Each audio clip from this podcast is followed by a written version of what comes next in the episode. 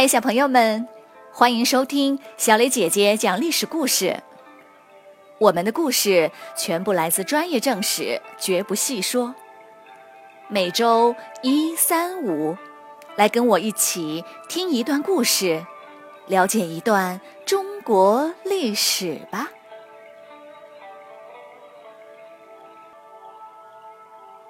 今天我要给你们讲的故事的名字叫做《马邑之谋》。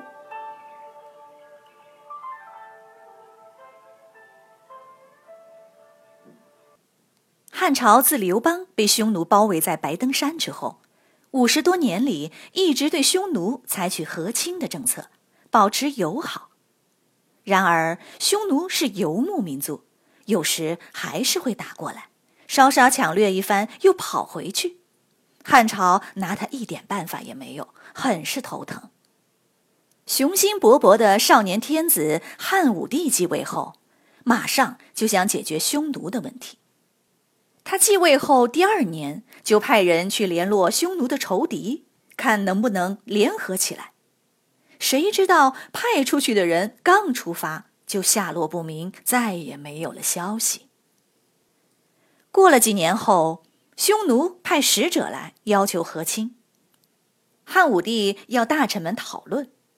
一位名叫王辉的大臣说：“匈奴人不守信用，即使送了公主过去。”过两年还是要打。现在我们的军队并不比匈奴差，可以跟他们打一仗了。然而有人反对，不能打。匈奴人居无定所，你找都找不到，怎么打？就算好不容易找到了，我们兵困马乏，人家以逸待劳，怎么打得赢？即使打赢了，到处是草原荒漠，也不能种地，又有什么用呢？说的没错，大多数人也都认为不能打。于是汉武帝决定继续和亲，而王辉因为意见没有被采纳，回家后整天垂头丧气。一天，有个在马邑的边境商人名叫聂一，他对王辉说：“我有一个妙计，可以一举消灭匈奴。”王辉顿时来了精神，忙问：“是什么妙计？”聂一说：“现在刚刚和亲，匈奴一定不会防着我们。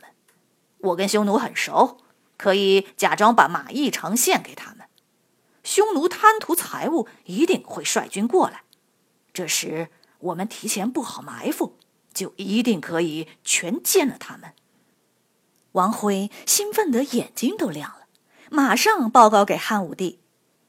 虽然大臣们依然是争论不休，但汉武帝最终决定试一试。他派出三十万大军埋伏在马邑附近的山谷里，同时由王辉率三万军队从代郡出发，打算从侧翼切断匈奴的退路。一切准备就绪后，聂一以经商为名进入匈奴，对单于说。我手下有几百个人，可以轻松杀掉马邑城的官兵，把城里的东西全抢走。东西到手了，我们可以一起分掉。不过你一定要率大军去接应，免得被汉朝军队又抢回去了。这简直是天上掉下来的礼物啊！没理由不要啊！单于立刻派了使者跟随聂一到了马邑。聂一跟县令商量后，杀死了几名囚犯，挂在城头。使者以为聂一得手了，就回报单于，单于便兴冲冲地率领着十万骑兵前去接应。匈奴大军进入汉朝境内，一路通行无阻，离马邑只有一百里地了。单于看着沿途一群群的牛羊，心情愉快，心想。哼，等我回来，就全是我的了。突然，他觉得有些奇怪，怎么只看见牛羊，没有看见放牧的人呢？单于下令停止前进，攻下旁边一个小哨所，俘虏了一名小军官。在单于的威胁下，小军官就把汉朝的部署一五一十全说了出来。单于一听，惊得一身冷汗，马上调转马头，慌忙撤退。这时，王辉率领的三万大军已经出了代郡，要去截住匈奴的退路。他得知匈奴已经退兵，非常惊讶，又估计自己打不过，也不敢迎战。而守在马邑的三十万大军，在等了几天后不见动静，才追到边塞。这时匈奴早已不见踪影了。几十万人花了几个月，结果却徒劳无功。汉武帝气得暴跳如雷，把王辉抓了起来。就是你，说要打仗，叫嚣的最厉害，真碰到匈奴了，又临阵脱逃，不杀了你，我怎么给大家交代呢？王辉到处求情，也没办法，只好自杀了。从此，汉朝和匈奴的关系彻底破裂，进入战争状态，并愈演愈烈。在此后的十多年里，几乎每一年都要发生极其惨烈的战斗，死伤动辄上万人。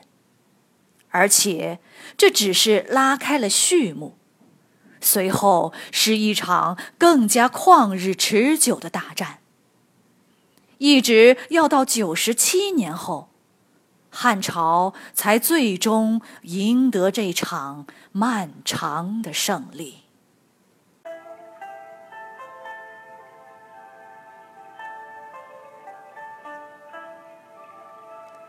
小朋友们，今天的故事就讲到这里。你来说一说，马邑之谋动用了几十万人，规模巨大，却因一个小军官泄密而失败。假如小军官能严守秘密，没有说出汉朝的计划，你觉得马邑之谋就一定能成功吗？